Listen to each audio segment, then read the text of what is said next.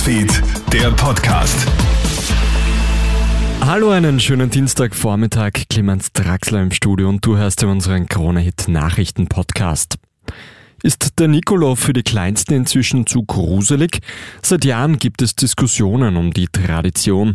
Heute ist ja Nikolotag, doch in vielen Kindergärten heißt es für den bärtigen Mann mit Bischofsmütze draußen bleiben. Die Kleinen würden sich nämlich zu stark fürchten.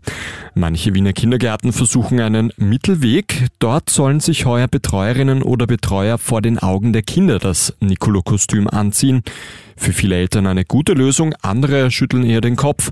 Ähnlich sieht das auch Psychologe Enrique Grabel. Der Nicolo bringt den Kindern Sachen, worüber sie sich freuen. Wenn man Kinder darauf vorbereitet, dann können Kinder keinen Schaden erleiden. Das Gegenteil ist der Fall, man nimmt ihnen etwas. Eine liebe, traditionelle Geste, die den Kindern im Allgemeinen gut tut und worauf sie sich normalerweise freuen.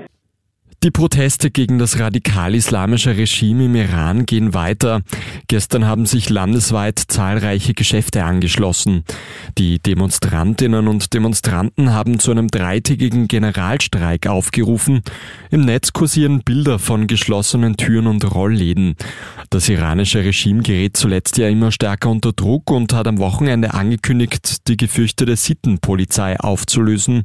Dennoch ist die Skepsis groß, dass sich die Lage für Frauen und Andersdenkende im Iran bessert.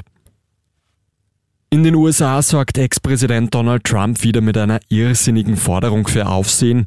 Trump möchte die Verfassung aushebeln, um zum Präsidenten erklärt zu werden. Ein entsprechendes Posting veröffentlicht der Ex-Präsident auf seiner Plattform Truth Social. Trump behauptet ja bis heute, ohne Beweise vorzulegen, ihm sei die letzte Wahl gestohlen worden. Empörung kommt vor allem aus den Reihen der Demokraten. Auch einzelne Republikaner bezeichnen Trump als Feind der Verfassung. Die republikanische Führungsriege schweigt jedoch. Und die nächsten WM-Viertelfinalisten stehen fest. Nachdem am Nachmittag Kroatien gegen Japan im Elfmeterschießen gewinnt, feiert Brasilien gestern Abend einen 4 zu 1 Sieg gegen Südkorea. Die Brasilianer überzeugen dabei mit ihrem Kombinationsfußball und unterstreichen ihre Rolle als Titelfavorit.